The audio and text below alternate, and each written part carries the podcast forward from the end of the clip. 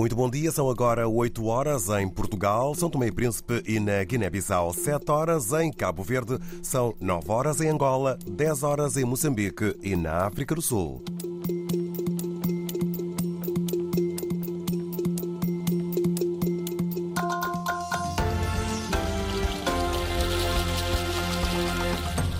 Tempo agora para sabermos os eh, pontos em foco neste noticiário. Em Moçambique, o Ministro das Obras Públicas, Habitação e Recursos Hídricos anuncia que já está a decorrer uma investigação para apurar responsabilidades no caso do rombo no Fundo de Fomento e Habitação. Em Portugal, a Procuradora-Geral da República reage às críticas ao trabalho na Justiça. Vamos saber eh, como. Lucília Galo Gago a falar de investidas e ataques contra o Ministério Público. Em Angola arranca hoje o ano judicial. Em Bissau arranca a quinzena dos direitos humanos. No desporto português, o Sporting parte em vantagem para a segunda mão das meias finais da taça. Venceu o Benfica por 2-1.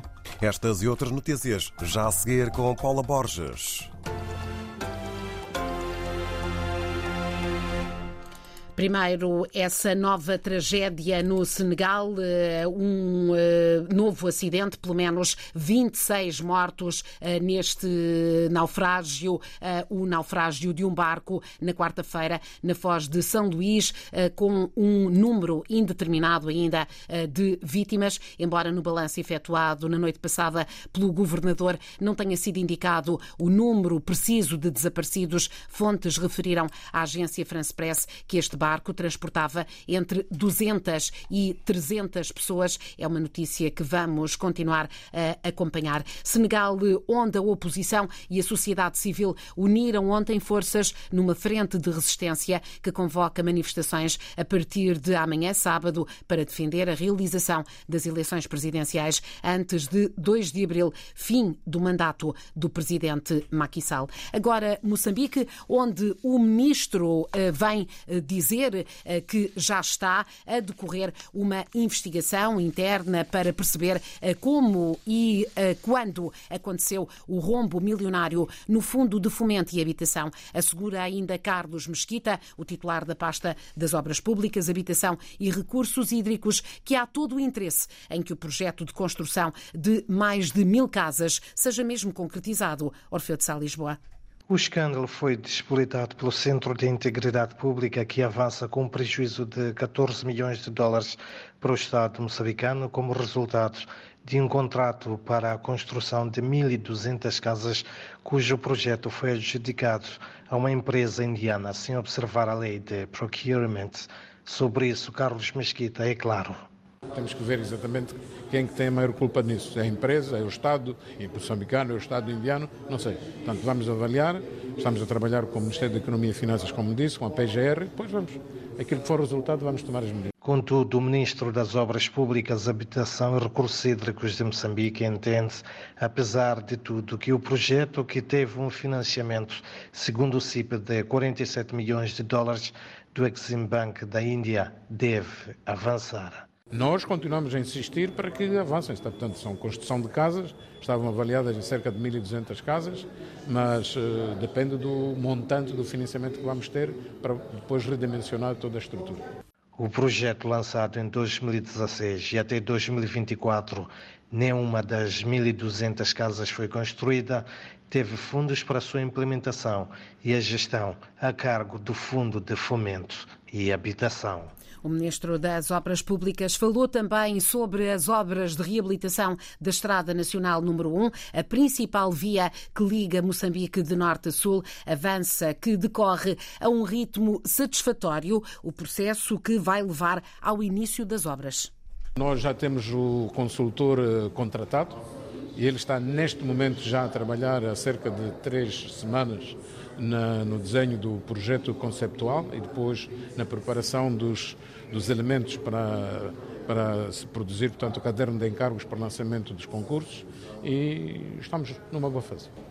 Vai arrancar, bem, a maio, eu espero bem que seja assim em maio, se não for maio vai ser em, em junho, mas vamos arrancar ainda, ainda, ainda este ano, sem dúvidas absolutamente nenhuma. No momento em que milhões de moçambicanos aguardam e lamentam o estado em que se encontram muitas das estradas do país. As linhas aéreas de Moçambique têm um novo diretor-geral, isto depois de ter sido exonerado João Carlos Pó. É um sul-africano que entra na companhia depois das acusações de desvio de dinheiro na LAM. Mateus Magala, o ministro dos Transportes e Comunicações, desvaloriza a mudança.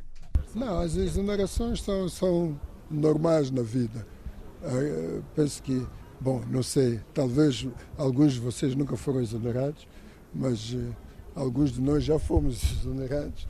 É, é um processo normal, às vezes é preciso ajustar a máquina.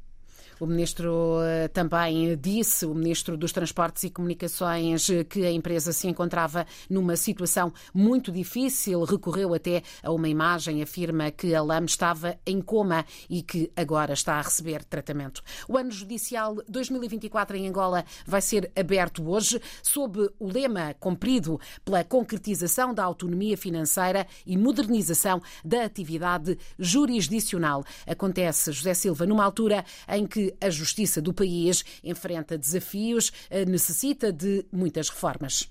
Entre os desafios e reformas estão a criação de condições de trabalho a modernização dos tribunais e consequente digitalização dos serviços.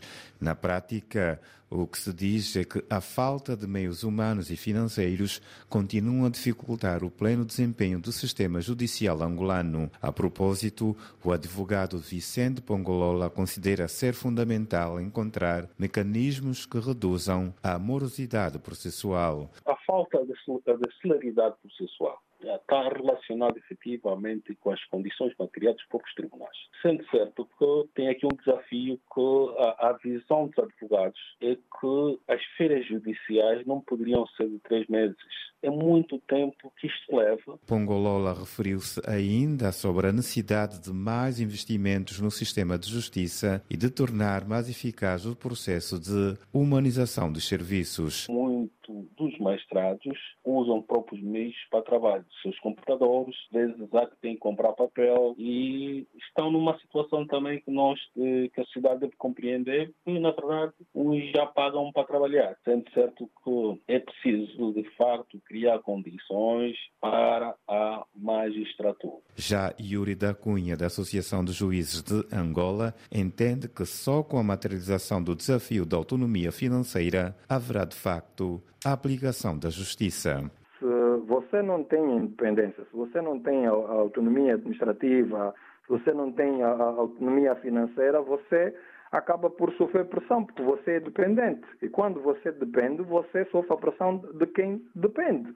Vice-presidente da Associação de Juízes de Angola, Yuri da Cunha, e alguns desafios que o setor ainda enfrenta. A horas de ser então aberto em Luanda o ano judicial 2024, cerimónia que contará com uma intervenção do presidente João Lourenço. No mesmo dia, os magistrados do Ministério Público iniciam uma greve de sete dias, greve convocada esta semana pelo Sindicato da Classe. Em causa estão reivindicações sobre salários eh, e condições de trabalho. Continuamos na Justiça, mas em Portugal, a Procuradora-Geral da República interpreta como um ataque as críticas de que tem sido alvo nos últimos meses. Lucília Gago considera que o Ministério Público está mesmo a ser alvo de uma tentativa de intrusão ou condicionamento por parte do poder político. Num discurso ontem em Ponta Delgada, no congresso organizado pelo Sindicato dos Magistrados, a Procuradora-Geral apelou a que o Ministério Público não se deixe influenciar eh, por pressões externas. Foi essa exclusivamente, repetimos, exclusivamente, desde o início do nosso mandato, a inamovível trave mestra que presidiu às posições que assumimos e às decisões tomadas, mesmo que muitas vezes fazendo germinar sentimentos adversos, alguns altamente tóxicos e até odiosos. Lucília Gago respondeu às críticas com um ataque à classe política, acusa de tentativa de condicionamento do Poder Judicial, depois dos casos que levaram à queda de governos, como a Operação Influencer e também a operação que investiga crimes de alegada corrupção na Madeira. Várias figuras vieram pedir a demissão de Lucília Gago, a casos, por exemplo, de Rui Rio ou Vital Moreira. A direção e os professores do Polo do Mindelo da Escola Portuguesa de Cabo Verde não vão poder votar nas eleições antecipadas portuguesas do dia 1, do dia 10 de março. E isso porque, ao contrário do que aconteceu na última ida às urnas, desta vez só é possível exercer o direito de voto na Embaixada de Portugal na cidade da Praia. A reportagem é do correspondente Carlos Santos. A denúncia é do conselheiro eleito por Cabo Verde ao Conselho das Comunidades Portuguesas, José Nóbrega Ascenso. Fala numa situação absurda que provocou um sentimento de abandono destes servidores públicos por parte de quem devia cautelar os seus direitos. Alguém na embaixada, não reparando que Cabo Verde não terminava na sua janela na praia e não, não se apercebendo que Cabo Verde é um, é um estado insular que não é possível caminhar através do oceano até à praia, marcou como único ponto de votação em todo o Cabo Verde a Embaixada de Portugal na praia, o que é impraticável. O representante das comunidades portuguesas e luso-cabo-verdianas em Cabo Verde fala num retrocesso nesta matéria. Eu recordaria que no tempo da família Vasconcelos pontificar na Escola Portuguesa do Mindelo, aos professores era possibilitada a votação no escritório consular aí do Mindelo. Os professores num rápido, curto intervalo iam ao escritório consular, votavam e regressavam ao seu serviço. No escritório consular da cidade do Mindelo estão inscritos 9.500 eleitores portugueses e luso-descendentes. Em Cabo Verde, os problemas eh, denunciados eh, pela direção e pelos professores do Polo do Mindelo da Escola Portuguesa não vão poder votar nas eleições legislativas antecipadas do dia 10 de março, isto se não tiverem possibilidade de se deslocarem à embaixada do país localizada na capital de Cabo Verde, na cidade da Praia. Em São Tomé e Príncipe foi aprovada ontem a estratégia nacional e também foi aprovado o plano de ação sobre cibersegurança. O objetivo é proteger o país de ameaças digitais. O documento foi elaborado no quadro do projeto STP Digital, financiado pelo Banco Mundial. Já o dissemos, já se sabe, eh, ontem eh, o Sporting venceu o Benfica na primeira mão das meias finais eh, da Taça de Portugal. 2-1 foi o resultado ontem à noite no estádio de Alvalade. É um assunto, claro, que está em destaque no Jornal de Desporto da RDP África. Duas notas finais, uma sobre o funeral